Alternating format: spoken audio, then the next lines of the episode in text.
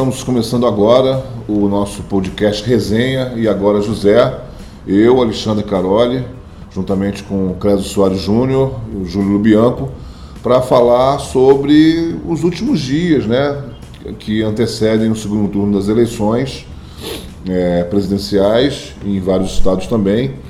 É, esses últimos movimentos, né, de campanha tanto do candidato Bolsonaro como do Fernando Haddad, né? Se como eles estão aproveitando, como eles podem aproveitar esse tempo, né? Para para tentar garantir os votos aí na, na, reta final. E a gente vai começar exatamente pelo, pelo que aconteceu nesse domingo, quando o candidato Bolsonaro, né, de casa ou de alguma outra, de algum lugar onde ele estava, mas que não é, exatamente na Avenida Paulista ou na Avenida Atlântica, ele fez um discurso, né, esse, nesse caso especificamente para uma manifestação de apoiadores dele na Avenida Paulista, onde ele, digamos assim, ao contrário do que vinha acontecendo nos últimos dias, né, que ele vinha até adotando um tom um pouquinho mais moderado, né, ali mais mais mais contido, né, se é que se pode dizer dessa forma, mas que ontem, no domingo, ele resolveu, assim, no popular, chutar o balde, chutou o balde ontem, né, e escancarou né, qual é a perspectiva dele em relação a qualquer tipo de oposição ao governo dele, né, e ali a gente pode caracterizar como um novo ame-o ou deixe-o, né, ele deixou bem claro que quem não se enquadrar né, na, dentro das, das diretrizes né, da nova ordem, da nova ordem ou vai para a cadeia ou vai para fora do Brasil. Né? E a gente vai detalhar um pouquinho mais esse discurso aqui e eu vou passar aqui para o Júlio Lubião que vai fazer uma, uma vai abrir umas aspas aqui para o Bolsonaro para a gente ver o que, que ele falou ontem. O ame o, deixo, né, Carol Creso, é o slogan clássico da ditadura militar que os militares utilizavam para se referir a quem estivesse insatisfeito com o regime ditatorial da época. Ou você ama o Brasil e, portanto, fica aqui e aceita o que os políticos, a presidência estava fazendo na época, né? os investimentos, o Brasil grande e o regime de exceção, de, de menos liberdade, ou você deixava o país. É claro que o slogan da ditadura não tinha o meio termo, né? Se você não ama o Brasil e se você permanece no Brasil, que te restava era prisão, tortura e até assassinato, né? No caso, não amar no critério da própria ditadura, do próprio regime. É, o que o Bolsonaro falou ontem é algo muito parecido com essa lógica. Só que a faxina agora será muito mais ampla. Essa turma, se quiser ficar aqui, vai ter que se colocar sob a lei de todos nós. Ou vão para fora ou vão para cadeia. Esses marginais vermelhos serão banidos de nossa pátria. Referência, claro, é ao Partido dos Trabalhadores, aos seus militantes, aos seus eleitores, aos movimentos sociais e toda essa salada que o Bolsonaro e os próprios apoiadores deles, dele é, é, classificam como comunistas, esquerdistas. Pasme, nesse discurso está é, é tá incluído setores até que não tem nada de esquerdista, como por exemplo é, a imprensa é, profissional, veículos de comunicação, que e até artistas, quem ousa criticar o regime, né, regime, quem ousa criticar o Bolsonaro que é o candidato líder, possivelmente vai ser eleito no domingo que vem, é, é, o outro, é o inimigo, é o vermelho, é o esquerdista. É uma figura do inimigo interno que não, obviamente, não existia, né? Que não existia. Não existia agora, né? Não existe agora em absoluto, não existia já no contexto da, da ditadura, apesar da Guerra Fria e apesar da resistência armada que surgiu depois da ditadura, não existia antes.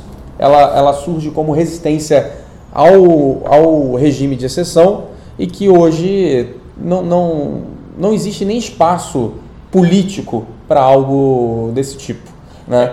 É, o, que, o que fica a dúvida, Carole e Creso, e é o que todo mundo quer acreditar, né, principalmente quem vota no Bolsonaro, é que ele está falando isso da boca para fora, que é brincadeira, que é o jeito dele de se expressar, que ele é muito franco e que isso não vai necessariamente se refletir numa perseguição, numa violência mais grave, pelo menos por parte do governo, né, Crespo? É, eu acho, Júlio Caroli, também tem o seguinte, o Bolsonaro, é, é, é óbvio que quando sai uma pesquisa que te coloca com 59 a 41, que foi a última pesquisa que, que saiu, é, você começa a articular o que vai ser o seu governo. Né?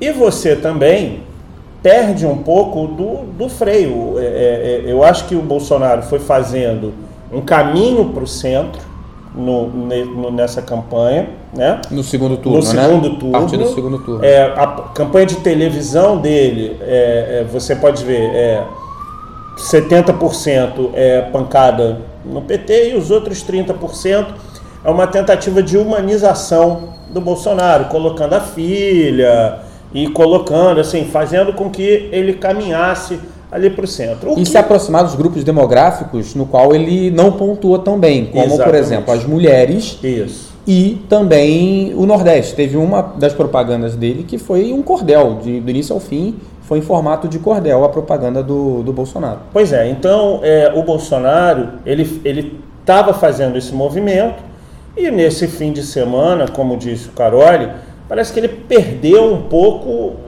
essa, essa pose, é, esse caminho para o centro que ele falou, olha, está garantido, né? Na verdade, é, é, ele, ele, a gente não há dúvidas é, sobre o que ele pensa disso. Ele, ele tem esse valor é, patriótico, né? Essa, ele, é, é, alguns chamariam de xenofobia, né? Mas ele, ele tem esse, é, é, essa, essa, esse discurso patriótico. Então, é, na verdade, o que ele fez foi rememorar realmente esse discurso do ame ou deixo, que é, se você for olhar, é algum, um dos pilares dele é, nessa, nesse culto a esse passado mitológico que foi para alguns a, a, a, ditadura militar, ou, como diz o ministro Dias Toffoli, o movimento de 64.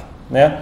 Então, assim, o Bolsonaro ele estava fazendo esse caminho para o centro, talvez acossado por algumas denúncias, por, eh, por algumas coisas, ele resolveu ir para o ataque. Carol falou uma coisa que me chamou a atenção e, e, me lembrou, e aí eu vou meter um contrabando na nossa pauta, porque eu achei interessante. Carol falou assim: ah, não sei se o Bolsonaro falou de casa ou se ele falou de onde ele estava. Né? O Lauro Jardim trouxe ontem no Globo, a gente está gravando esse podcast na segunda-feira, dia 22 de outubro, e ele trouxe no Globo que saiu no dia 21, uma informação que o discurso da vitória, se se concretizar, vai ser diferente do que acontece normalmente. O Lauro Jardim disse que o Bolsonaro vai fazer uma live, que nem a gente faz. Como ele já fez no primeiro turno. Exatamente. Né? Ele reuniu toda a imprensa esperando a declaração do candidato no hotel na Barra da Tijuca. Tava todas as estavam todas as câmeras lá postas, os repórteres apostos, como normalmente acontece né? Você fala, o candidato fala ou para a militância, ou para os repórteres, ou para os dois ao mesmo tempo, né? E depois responde sempre algumas perguntas dos jornalistas. No caso do Bolsonaro, não. Armou o circo todo e ele fez a live e de ele, casa. E no segundo turno, o que o comando da campanha conversou com o Lauro Jardim do Globo é que ele faria essa live também da Vitórias, né? Se, caso se concretize. E aí a gente vê também aí a tentativa do Bolsonaro é, de já avisar para todo mundo é, que ele não vai precisar dos meios tradicionais. Já não precisa. Ele né? não precisa. Ele está fazendo como faz o Trump nos Estados Unidos. Ele está conversando diretamente com os seus eleitores. Ele, ele, ele, ele, ele, ele vai passar aquela história, por exemplo, eu me lembro que em 2002 quando o Lula ganhou a eleição, ele no dia seguinte à vitória dele, em 2002, ele estava, se eu não me engano, dia 28 de outubro de 2002, é, o Lula no dia seguinte estava sentado ao lado do Bonner apresentando o JN, né? E o recado que o Bolsonaro. Dilma também. A Dilma também. E o recado que o Bolsonaro dá a essa, ao fazer essa live é: beleza, venham comigo, eu não preciso de vocês para conversar. Né? Então, quando ele faz esse, é, é, é esse é, é, quando ele toma essa decisão, o que ele está mostrando, assim, está é, sambando na cara da, do, da mídia hegemônica, é dizer assim, olha, beleza, eu vou, vou eu aqui falar diretamente com as pessoas. E, e, só só para complementar esse raciocínio, Júlio, do, do Creso, né, é uma é uma estratégia, né, e é uma decisão, né, e é um, um jeito de se comunicar que exclui o contraditório. Sim. Sem né? dúvida, exclui o contraditório. Agora, com relação aos meios tradicionais, talvez a gente veja alguma coisa um pouquinho diferente, Creso Carol, a gente já está vendo. Né? Ontem, por exemplo, no Domingo Espetacular, o Fantástico da Record, é, teve uma reportagem de 14 minutos sobre o real estado de saúde de Jair Bolsonaro. Matéria se dedicou em 14 minutos a falar sobre o que, que aconteceu com Bolsonaro, repetir a cena da facada, as cenas dele no hospital se recuperando e teve acesso exclusivo ao candidato, à casa do candidato, no momento em que ele era examinado pelos seus médicos. Então, portanto, apareceu nessa reportagem Jair Bolsonaro deitado no sofá de casa, sem camisa, sendo examinado pelos médicos, estavam fazendo uma ultrassonografia nele para ver com se. Com aquela cicatriz e tudo? Com a cicatriz e tudo, e com a bolsa de colostomia. Né? Numa situação completamente íntima, vulnerável e eu diria simples. O Bolsonaro, candidato a presidente, possível presidente, se colocando diante do público da Record. É, é, essa questão da Record, né, Júlio, é, é importante a gente lembra, né? Sem contraditório. Sem contraditório. Sem contraditório. A gente lembra que o, a legislação o bispo Edir Macedo declarou apoio ao Bolsonaro no momento, digamos, estratégico, crítico da campanha, né? Mais ou menos ali próximo daquele primeiro ele não, né? Do primeiro turno. Né? Então muita gente associou uma crescida do Bolsonaro né, ao ele não. Eu acredito que não foi isso. Foi em relação, foi muito mais por conta do apoio do Edir Macedo. Né? E, assim, é, a gente está tá vivendo nesse aspecto da comunicação, dos grandes veículos, uma mudança de centralidade em relação ao cara que vai ser presidente da República, ou pode ser presidente da República. Né? Essa é a questão. O né? Lula se aproximou da Record também, vocês lembram? Ele foi na inauguração, foi na inauguração da, Record. da Record News. É. Né? Mas tudo bem, porque era um canal de televisão, o presidente da República, faz sentido ele estar tá ali num grande investimento mas essa aproximação nunca se reverteu, digamos assim, no apoio político mais explícito, como o que a gente está vendo agora. E, e, tem uma questão né, que, que, de estratégia também, no Globo de domingo, né, Globo de ontem, né, pelo dia que, a gente está gravando aqui o nosso podcast, né, a primeira página do Globo, ela falava sobre estratégias dos dois candidatos. Ela falava lá um pouco do que o Haddad está pensando em fazer nessa última semana e tal. E em relação ao Bolsonaro, é, a estratégia é falar somente o necessário. Né? De preferência sem exagero. E é isso que ele está fazendo. Né? Ele está falando somente o necessário, em alguns momentos específicos, sem o contraditório. No ambiente né? controlado. No ambiente controlado. Né? E em relação à questão da, da comunicação direta e da, da, do apoio da, da Record, e o Carlos falou agora, olha, eu não preciso de vocês, no caso assim dos outros veículos, grandes veículos, no caso até das, das próprias organizações Globo, é o que a gente está dizendo aqui, né? Talvez explique, por exemplo, uma primeira página do Globo como a de ontem, né? Que a, com duas fotos, a matéria principal mostrando duas pessoas que votavam no PT anteriormente que passaram a votar no Bolsonaro que é uma matéria que nesse momento a gente pode, de certa forma, contestar, que teria muito mais sentido depois, caso o Bolsonaro realmente vença, para explicar uma vitória. Não agora. Né? É era uma matéria, uma primeira página de mão única. Né? Num processo eleitoral, me desculpa, isso é mau jornalismo. Né? Então, assim, pode até aquilo ali, você pode interpretar como um aceno. Olha, não esquece da gente não, tá? Eu não estava com você no início, tá? Mas a gente conversa agora. Né? E o Bolsonaro está com as cartas na mão. Essa é a questão. É, eu, eu acho que tem uma, uma coisa, vocês estão falando do ambiente controlado e tudo. É, me lembrou, sabe o que? Luta de boxe. O que, que aconteceu? Bolsonaro está na frente. É, é, ruim até usar essa expressão luta de boxe no momento que a gente está vivendo. Então, por Mas favor. é, uma, é uma boa alusão. É, e é uma luta de boxe. E aí Com o Bolsonaro, regras. com regras. Boxe tem regras. E aí o Bolsonaro está vencendo por pontos disparos. O que, que ele faz? O clinch. O que, que é o clinch? Ele abraça. Ele não quer luta. Então, assim, não ir ao debate é um passar. clinch. Entendeu? Ah, Segura. E não tem juiz para punir, quer dizer, o juiz seria o povo, né? Não tem juiz para punir por falta de combatividade, de não ir ao debate, por exemplo. Não, Bolsonaro. E, e aí, de novo, a gente tem que é, é, reconhecer, né? O Bolsonaro, ele foi um candidato muito disciplinado. Ele, ele colocou essa disciplina, talvez até por esse seu conhecimento é, militar. Júlio estudou no, no colégio militar e é uma pessoa bastante disciplinada também, vai entender o que eu estou dizendo. Ele colocou, ele seguiu a estratégia dele perfeitamente.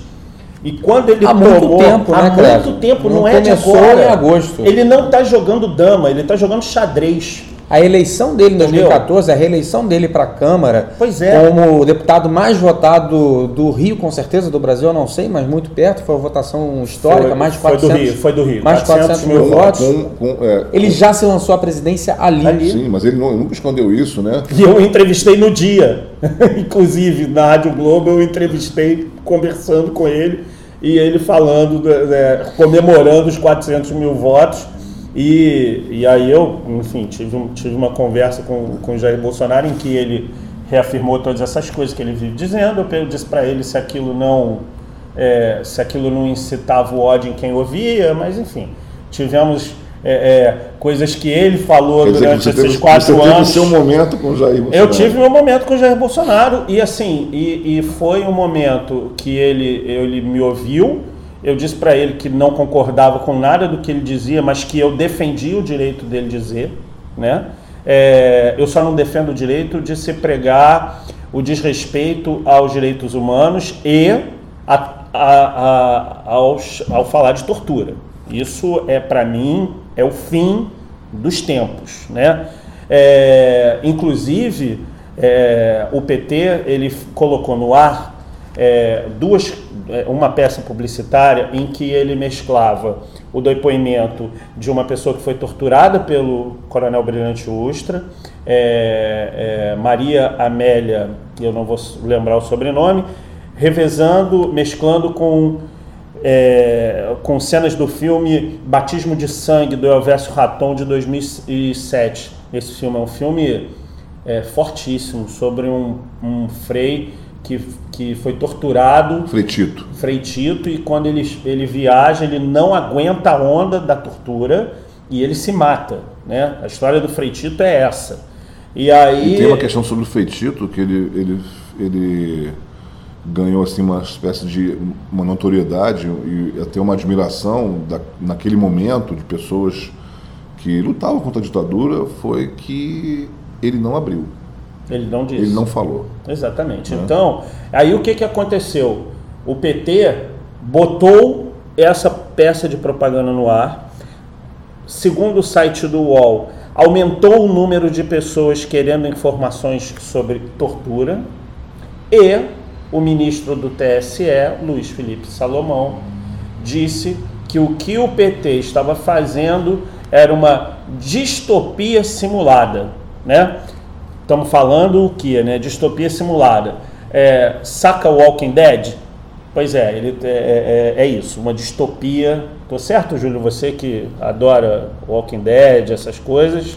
É, Acho que o ministro foi bem criativo, né? é, que é, então é, é, mas vamos lá, o presidente do STF disse que foi o movimento 64. Então, o, o, o ministro Luiz Felipe Salomão disse que era uma distopia. ainda, ainda mais quando a gente vê, por exemplo, as campanhas de oposição, e aí não faço nenhum, nenhum comentário aqui a favor do PT, não, mas o que se fala contra é uma fantasia muito grande, como a gente falou no outro episódio, o risco de o Brasil se transformar numa Venezuela, que se repete há mais de há 16 anos, se repete na, nas eleições brasileiras, em referência ao PT, por exemplo. Né? É, o discurso não é, uma, não é uma distopia simulada também? Pois é, exatamente. É, é uma distopia simulada. Só que o TSE, nessas eleições, parece que pegou, sabe aquela, aquela figura da justiça sentadinha com uma vendinha? Em alguns momentos parece que o TSE levantou. Dá uma olhadinha por fora. Deu uma, e volta. Mas porque... afinal, Creso, Carole, basta só um soldado e um cabo. É, pois é. Basta apenas um soldado e um cabo para acabar com essa farra desses juízes que ganham é, milhares e milhares de reais. Não precisa nem é. mandar jipe, como Não. disse Eduardo Bolsonaro, filho do, do nosso candidato a presidente, numa palestra que ele deu no Paraná em julho desse ano. 9 de julho Que acabou ano. viralizando agora, é, agora e ele se retratou, se desculpou. E o próprio pai falou que quem fala algo desse tipo em referência ao, ao STF, não era nem ao TSE, merece tratamento psiquiátrico. E o general Mourão falou que é um arrobo juvenil, né? Uma coisa desse tipo. É. Juvenil? Quantos anos tem Eduardo Bolsonaro? 30 e alguma 34. coisa. 34. Agora, ô Júlio, uma sua idade, né? A minha idade. Pois é. Viu? Juvenil. Agora, Júlio, tem uma coisa que é interessante nisso, que a gente não pode esquecer. Colocaram um vídeo do Vadir Damus, falando algo do gênero. Deputado, deputado que não foi reeleito PT, pelo PT, federal, fazia parte isso, que fazia parte do, da, da tropa, tropa, de choque, de choque do Lula, da Dilma da e do Dilma. Lula também. Ele é um dos advogados do Lula, inclusive. Só tem uma questão, né? É, o Flávio Bolsonaro, ah, perdão, Eduardo. o Eduardo Bolsonaro, ele fala isso e ele simplesmente é o filho do homem que pode se tornar no próximo domingo presidente da República. E dois, existe uma questão que é, é pensa-se no PSL na presidência da Câmara. Com o nome do Eduardo? Com o Eduardo Bolsonaro na presidência.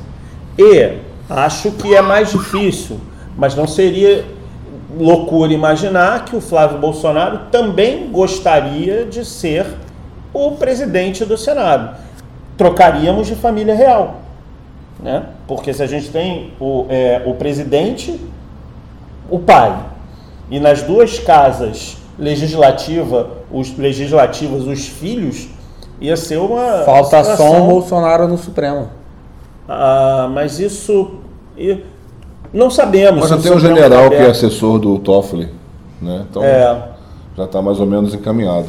Pois é. Né? Essa questão do que o Júlio falou da eleição de 2014, né? E na eleição de 2014 eu andei muito pelo, pelo estado do Rio e tal, durante a campanha. Né? O interessante é que o, o Bolsonaro teve aquela votação sem fazer campanha, assim, sem fazer campanha convencional. Né? Uhum. Você andava na rua, você não via nada do Bolsonaro. Uhum. É, outdoor, é, placa, nada disso. Como hoje também, né? Pois é. Pois é então, já, já existia né, assim, digamos, um modus operandi né, de comunicação né, direta, né, sem intermediação, já naquela época. Em 2014, sim, ele realmente ali disse que seria candidato em 2018 e, e dessa forma foi feito. Verdade. Próximo item da pauta, então? O próximo item da pauta é a questão do WhatsApp. Né? Uhum. A gente teve na semana passada uma reportagem da Patrícia Campos Melo, da Folha de São Paulo, é, em relação a uma denúncia né, de que empresas privadas, né, empresários apoiadores do Bolsonaro, estavam bancando né, a, o disparo de fake news, contratando empresas para disparar fake news durante o processo eleitoral. Seria uma quantia em torno de 12 milhões de reais, mais ou menos por aí que se ficasse, é, o que se, o que se comprovar efetivamente, né, de acordo com a legislação eleitoral vigente, configuraria crime eleitoral, já que você não pode, as empresas não podem, né, a partir da eleição desse ano, fazer doações de campanha. Né? A, a, reportagem dizia que as empresas contratadas elas é, é, estariam sobrecarregadas nessa semana que antecede a eleição por causa da compra de disparo em massa de mensagens eleitorais via WhatsApp. O que a reportagem pode ter feito é evitado o crime eleitoral, evitado que o disparo acontecesse, evitado que essa, esses apoiadores é, é, paralelos fizessem essa compra e assim salvo a candidatura do Jair Bolsonaro. Porque pela legislação eleitoral, ainda que o candidato não saiba que os seus apoiadores estão se movimentando dessa forma, ele é responsável, a campanha é responsável e ele pode ser culpabilizado com a perda do registro da candidatura ou então posteriormente com a perda do mandato. Júlio, quando essa história, a história vai chegar no TSE e a impressão que eu tenho é que ela vai ser guardada. Ela não vai ser esquecida. Acho que ela vai ser guardada para ser usada politicamente no momento que tiver que ser usada pelo nosso judiciário militante. Por isso que é importante ter um Bolsonaro no Supremo. É, pra, pra, pois é, para dar uma segurada nisso. Quer dizer, o TSE, o TSE ele vai é, é, ter que vai investigar, decidiu, né? É, pela Sim, apuração, teve a, denúncia, né? o, teve a, a campanha do Haddad fez a representação. É, que não vai acontecer nada nesse primeiro turno. Agora, é, o que pode acontecer, conhecendo o grau político dos nossos ministros do Supremo, é que essa denúncia seja guardada para o momento em que tiver que ser usada. Né? Vamos apurar, vamos entender o que foi, se houve mesmo a irregularidade, a gente faz. A denúncia de crime eleitoral contra a Dilma de 2014, que o PSDB, sob a presidência de Écio Neves, representou só para encher, o saco, como ele disse é. depois, ela acabou ressurgindo no momento inconveniente, quando a, Dilma já tinha saído da presidência e, no caso, aquela denúncia poderia representar a cassação do presidente Temer. Então, ela foi é. arquivada. Pois é, então é, é, a gente ainda, a gente já falou tanto né, da, da justiça militante, mas assim, então eu acho que para esse momento, eu acho que é válido todo o protesto, toda a pressão que a, é, é, que a população queira colocar sobre o tribunal para que ele se pronuncie sobre essa, essa denúncia é, contra a, a campanha de Jair Bolsonaro, mas não há tempo hábil para que nada aconteça. Vai haver investigação, vamos confirmar o que aconteceu, o que não aconteceu, e vai ficar lá guardadinho. Se precisar ser usado, vai ser usado. Se as coisas andarem bem, se todos os aumentos é, forem dados, se todas as previdências forem preservadas e tudo acontecer, não vai sair daí. Essa questão também do, do TSE, só, é só um detalhe, mas assim, que, que eu acho que não pode passar batido, é que houve ontem a, a entrevista coletiva da ministra, né, Rosa Weber, Rosa Weber. presidente do TSE, membro é, do, Supremo, do, do Supremo, Supremo, com a presença de quem? do general Etchegoyen, que é um representante do Poder Executivo. É, em tese, o general Etchegoyen não deveria estar ali. Ali, ontem, era um pronunciamento da Justiça Eleitoral. Uhum. Né? Mas o que, que o general Etchegoyen estava fazendo ali? Estava mostrando ali a convergência é? das instituições, Carol. Estava mostrando que no Brasil funciona a justiça bem azeitada com o executivo, com o legislativo, está todo mundo irmanado para fazer o bem é, para esse país. Queria muito ter esse otimismo seu, Júlio, assim, mesmo sabendo que é uma brincadeira. Ou cinismo, né? É, mas o general Etchegoyen não tinha nada para fazer ali. Né? Então, quer dizer, o que a gente tem, na verdade, são sinais né, de que né, vai depender muito do que o Clésio falou aqui. Se os reajustes forem dados né, certinhos, com os percentuais né, solicitados e por aí vai. Se tudo isso correr dentro do, do, do previsto e do, do, da expectativa, pode contar que vai ser só mais uma para gaveta. Olha, você quer ver uma coisa? É, o, general Etchegoyen lá me lembrou a entrega do Oscar de 1998. Vocês vão falar, pô, você tá louco, né? É o seguinte, A Vida é Bela, italiano, concorria com Central do Brasil brasileiro né? Na, na cerimônia do Oscar para melhor filme estrangeiro. E aí, quando chamaram a pessoa que ia entregar o Oscar de filme estrangeiro, era Sofia Loren, italiana. E aí eu me lembro que a Sofia Loren foi entregar a estatueta e ela começou Roberto, Roberto, que era o do Roberto Benini, que é o que era o, o, o ator principal e diretor. e diretor do filme. Então assim colocaram a Sofia Loren porque era ela que era um filme italiano que ia vencer. Colocaram talvez o General Etchegoyen seja justamente até até por causa daquela é, leviana declaração do Jair Bolsonaro de dizer que ganharia a eleição no primeiro turno se não fosse problema nas urnas. E a pressão que ele faz sobre as urnas eletrônicas. Então, assim, é, você colocar o cara do gabinete institucional, de segurança institucional, junto com a ministra do TSE, também é uma forma de dar alguma satisfação que assim, ah, ó, não vai ter encrenca não. A gente, é, o processo é seguro, né? Então, digamos que o general Etchegoyen foi a Sofia Loren da vez, né? Talvez pode ter, pode ter sido esse o papel. Ainda nesse campo de redes sociais e fake news, hoje é, o Facebook fez mais uma limpa, Creso e Caroli, e derrubou 68 páginas e 43 contas é, que estavam desrespeitando as regras da comunidade. É, regras praticamente que impedem que você se registre de forma anônima e administre páginas com o mesmo nome.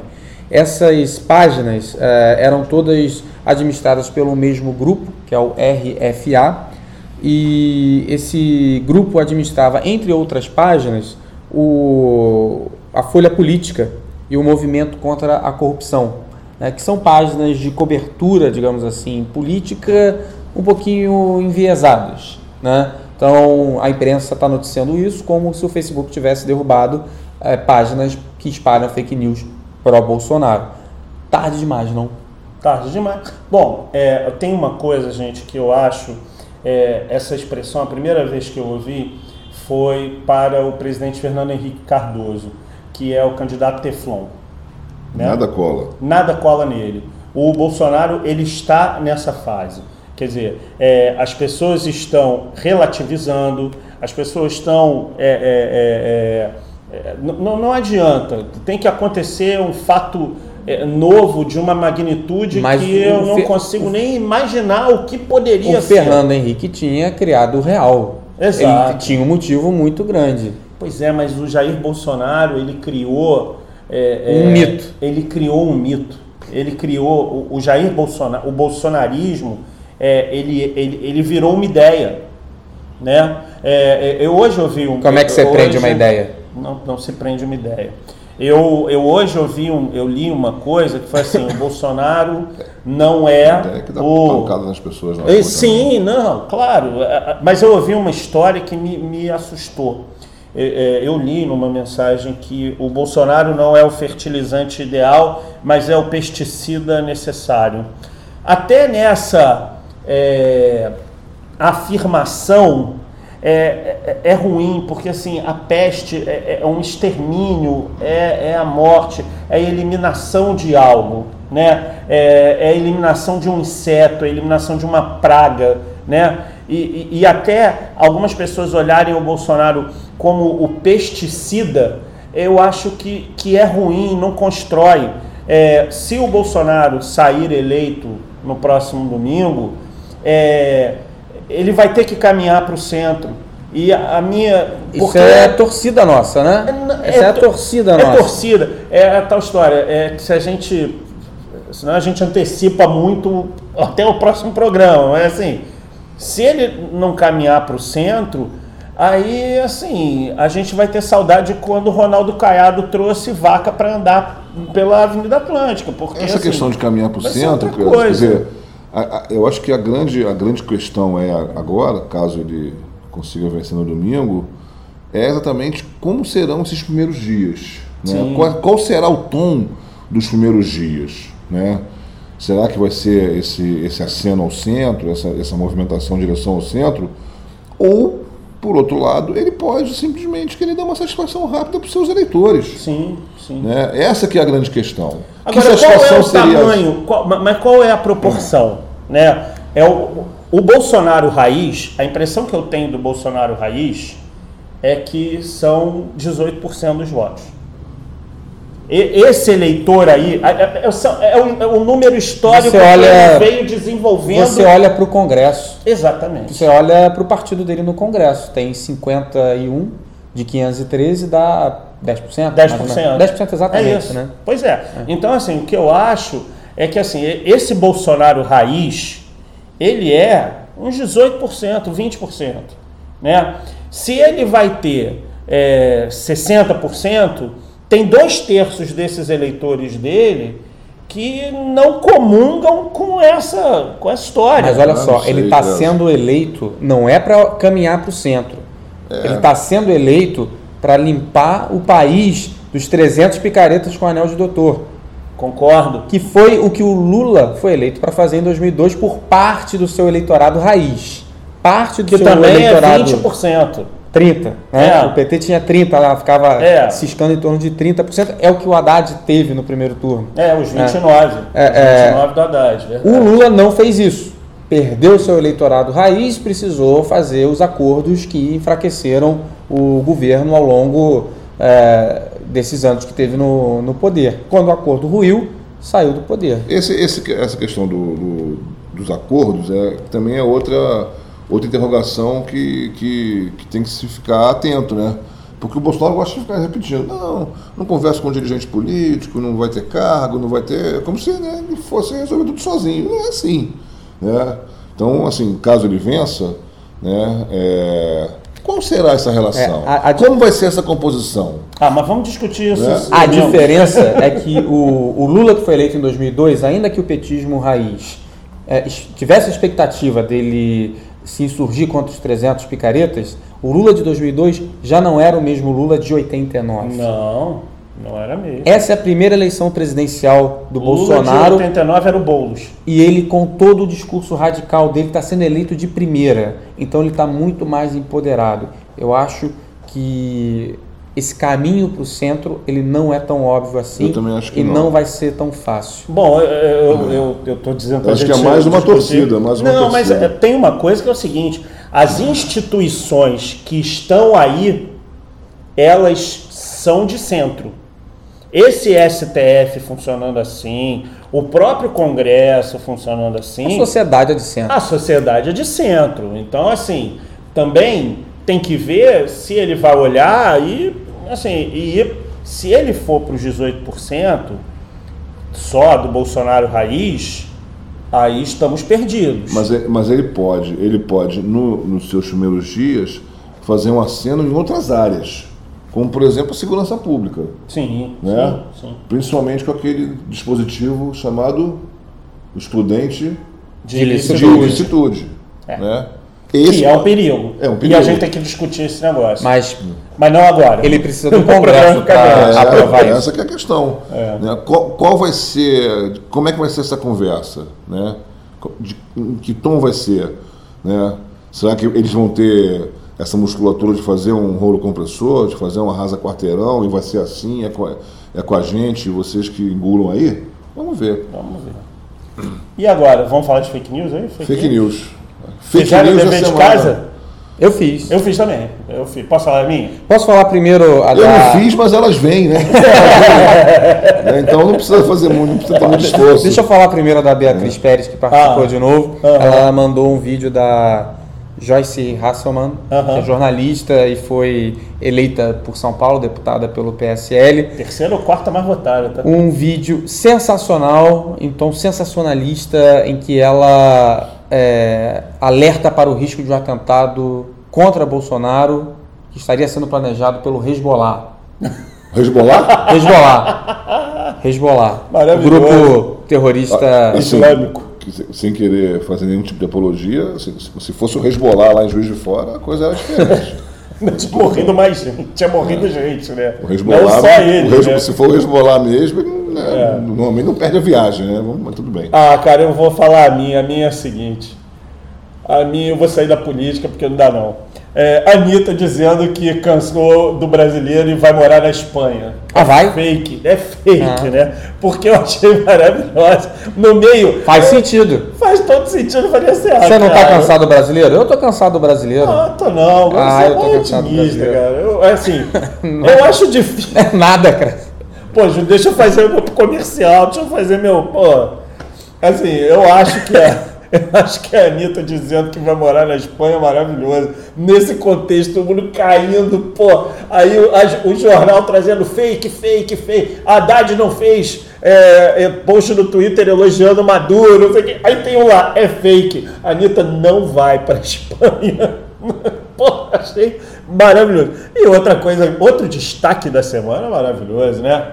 Acabou o casal Brumar. Bruna Marquezine e Neymar já não estão mais juntos. Por Tem quê, alguma coisa a ver com a eleição? Pois é, rapaz. Então, a fofoca é que o- os dois brigaram por causa do Jair Messias Bolsonaro.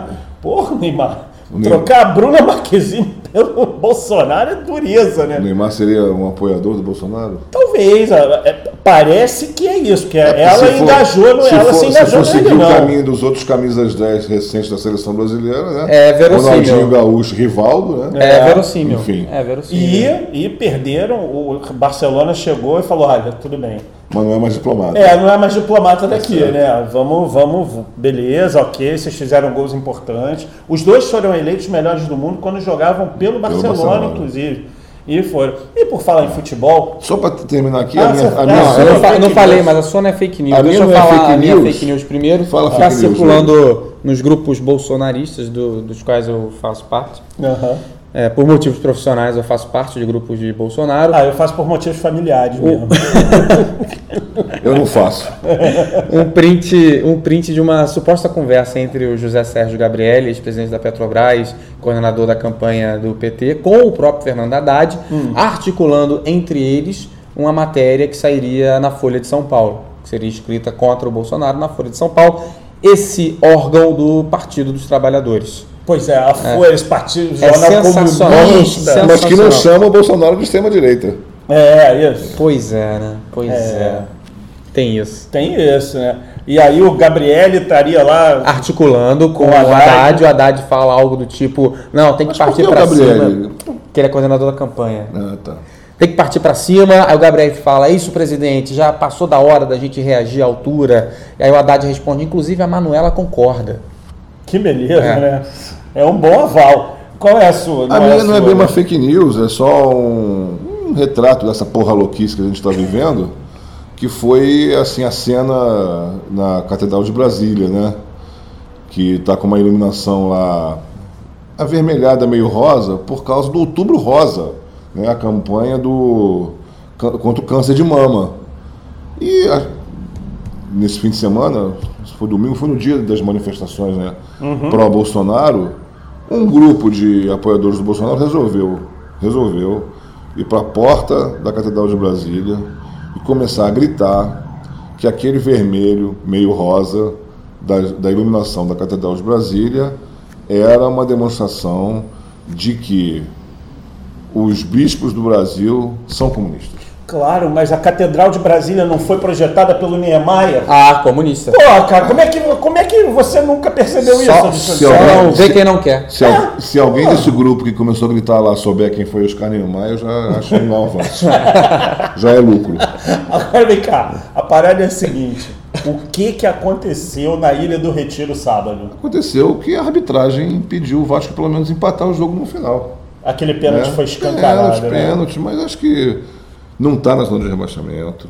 Acho que ainda dá para salvar, mas está ali no limite, né? Está ali na, na Creso, fronteira. terceira vitória, Uma sem máquina. tomar gol. Mas o que eu quero saber é o seguinte: e o Diego Alves? Rapaz, eu acho. Alexandre Caroli jogou futebol. Eu queria fazer um registro aqui no podcast. Alexandre Caroli foi o melhor peladeiro com quem eu já joguei Eu, futebol. eu não sou pela, nunca fui pela Até porque ele não é peladeiro, ele é jogador mesmo. Assim, o jeito do Caroli bater na bola é diferente dos amigos. Vou dizer o seguinte: este cidadão, aos 35 anos, foi eleito o melhor jogador de um torneio da imprensa que a gente participou. Então, assim, eu respeito. Participou e chegou ali quase terceiro lugar, terceiro, é, lugar. terceiro lugar. Mas ele foi a máquina que ganhou lá o prêmio de melhor jogador. Ah, e o Marcelo Correge ganhou de mais bonito, né? A Rádio Globo ganhou naquele ano. Justo. A Rádio Globo ganhou naquele ano pô, todos os prêmios honoríficos e não levou o título, né? Mas enfim. Por pouco, por pouco. Por pouco, por pouco. Mas o, o é, é, Alexandre então respeito a opinião de Alexandre Caroli nessas coisas.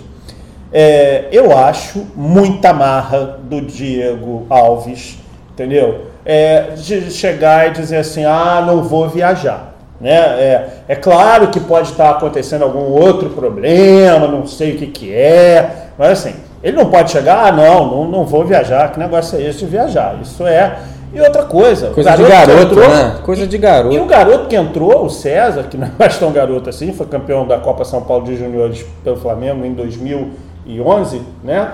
Naquele time que tinha Eric Flores. Olha que beleza. É, então, o que, que aconteceu? O César está agarrando bem, né?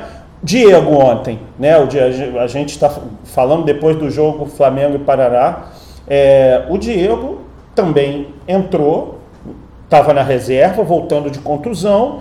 O Dorival botou no fim do jogo e o Diego foi diretamente responsável pelo quarto gol do Flamengo.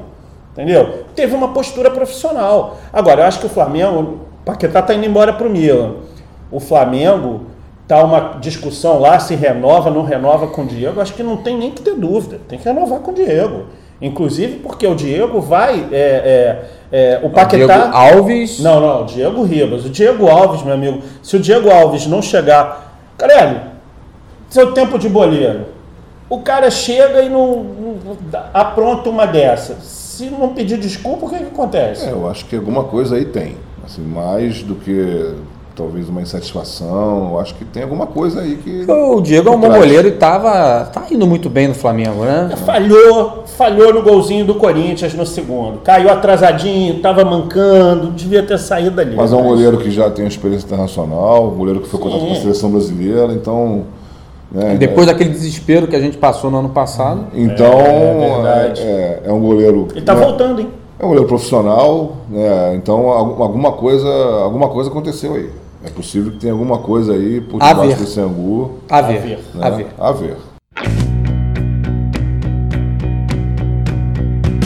Então a gente vai terminar por aqui o nosso podcast resenha e agora José, agradecendo a participação de vocês, a colaboração de vocês, a audiência de vocês e voltaremos na próxima semana já com o novo presidente da República, é, que a gente, enfim, vai aguardar né? E a gente vai terminar aqui.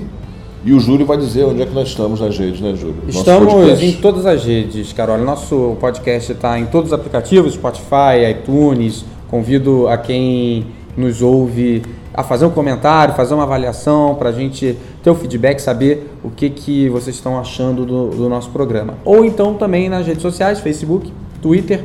E é isso. É, a gente vai encerrar por aqui. Na próxima semana, para quem chegou depois do primeiro episódio, né? A gente já está no oitavo. oitavo. Na semana que vem eu vou dizer de novo por que, que o nome do podcast é E Agora José. Até lá.